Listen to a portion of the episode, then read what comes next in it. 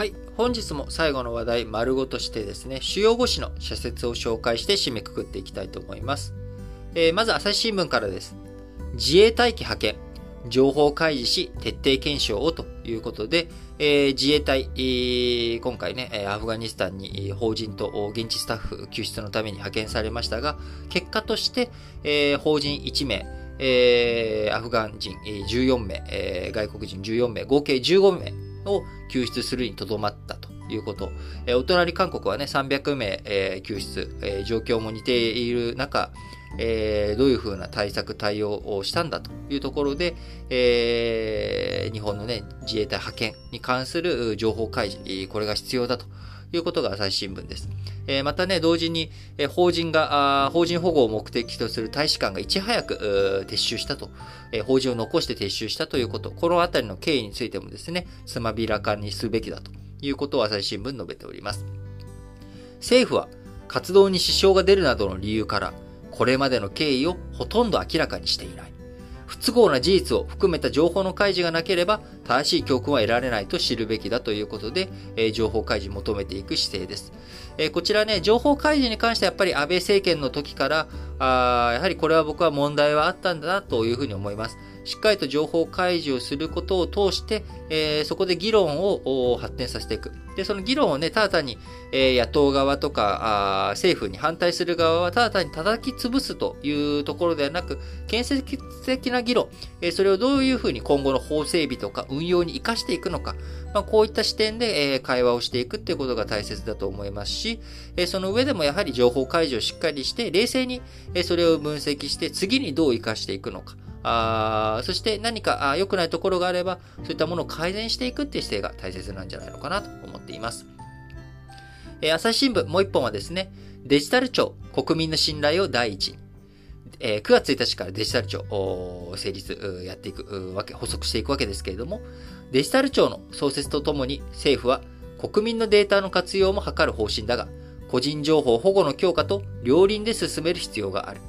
個人情報保護委員会を拡充するというが、体制強化の具体策はこれからだ。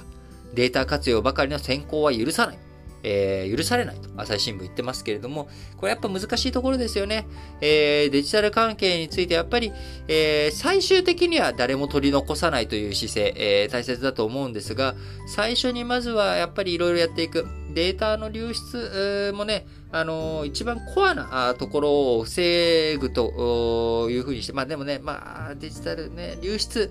流出はやっぱデータね、あの、しっかりと保護をしなきゃいけないっていうのは、それはもう間違いないんですけれども、やっぱりデータ活用を先行させてい、えー、く。えその上で、じゃあどういう安全対策をしていくべきなのかと。まあ、流出ありき、流出はね、もちろん、あのー、絶対にダメなんですけれども、えー、やっぱり、まずはあ、どう活用していくのか、それが先なんじゃないのかなと、個人的には思いますね。え、毎日新聞。えー、高輪築堤が地石へ課題を残した一部保存ということで、えー、日本でね、初めて鉄道が敷設されたもの、これがあ JR 東日本、えー、再開発、品川の再開発とかしていく中で、えー、発見されたということで、まあ、これをどういうふうに保存していくのか、けんけんがくがく議論があったわけですけれども、一部保存となったということですが、えー、今後について、毎日新聞。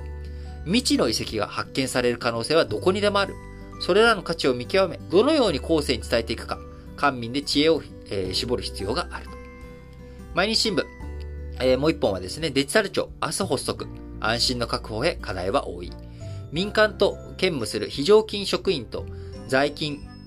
在籍企業との間で利益相反が生じる事態も想定される。東京オリンピック向けアプリの発注をめぐり、政府職員が親しい企業経営者の意見を聞き、その企業が一部、えー、業務を受注していたという、まあ、こういったあ非難もあったりしますということで、まあ、しっかりとね、このあたり対策を含めていきながら、あトライアンドエラー進めていってもらいたいなと思います。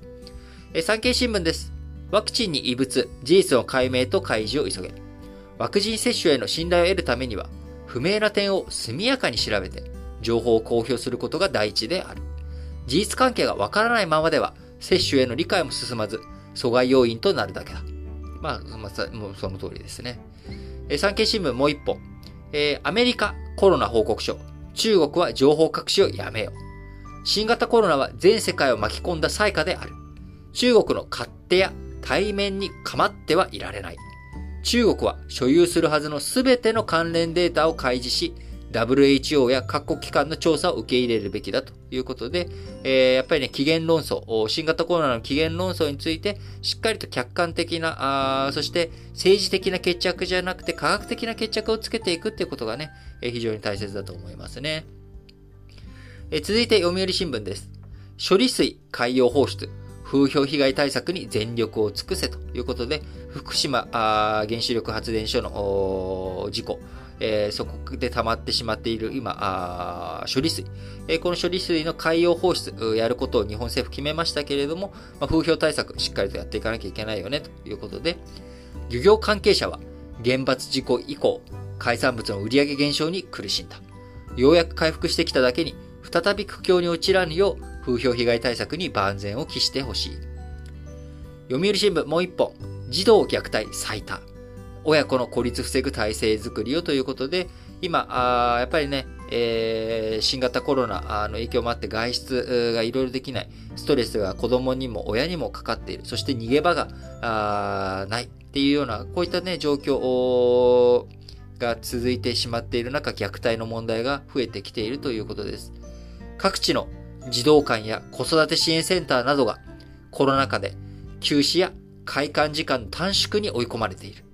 昨春の学校休校の際は、家庭以外に居場所がなくなり、親から虐待を受ける子供もいたということで、痛ましい事件、事故、えー、こういったことがね、えー、少しでも減るよう、えー、しっかりと対策、対応を進めていってほしいなと思います。えー、最後、日経新聞の2本です。木材高騰が促す林業の活性化。えー、森林は洪水を防ぎ、二酸化炭素 CO2 を吸収する機能が改めて注目されている。林業の活性化はビジネスを通じ国土の保全にも資する。補助金への依存を下げるためには、まずは収益性を高める努力に期待したいということで、まあ、ドローンの活用とかですね、しっかりといろいろと新技術の活用をやっていきながら、えー、国内の林業を再活性化させていってほしいなと思います。え最後です、えー、危機対応を重視した国土計画を進めよう。必要なのはデジタル化によって都市と地方のバランスを再構築することだ。テレワークを広げ、東京に集中する人口や都市機能をある程度分散させれば、首都直下地震や感染症のリスクを軽減し、土地の立ち直りを早くするということで日経新聞です。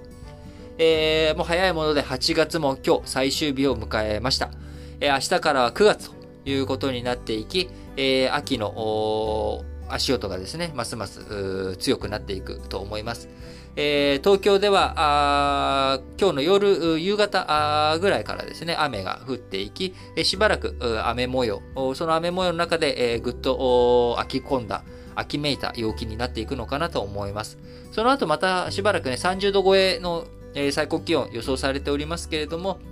あ着実に秋になっていくんだなと。えー、昨日夜、スーパー行こうと思った時にですね、えー、6時半ぐらいにちょっと行こうと思ったのかな？あ外出たらですね、暗かったんですよね、もう。あの、日が沈むのが、あやっぱり早くなったなと。夏至が6月下旬でしたからね、そこからもう2ヶ月経ってるわけなので、まあ1時間程度日が短くなるというのは、まあその通りなんですけれども、えー、もうちょっとすると9月入ってあと1ヶ月もするとですね、秋分ということにもなります。えー、秋、季節の変化、えー、新型コロナ、まあいろんなものありますけれども、皆さん、やはり体調、健康管理、えー、これはね、本当に、えー、他の誰かがやってくれるわけじゃなくて、やっぱり自分でやらなきゃいけない。自分じゃないと痛みっていうのはね、やっぱわかんないものですから、あしっかりと無理のないよう、えー、健康管理しっかりとやっていきながら日々をお過ごしいただければと思います。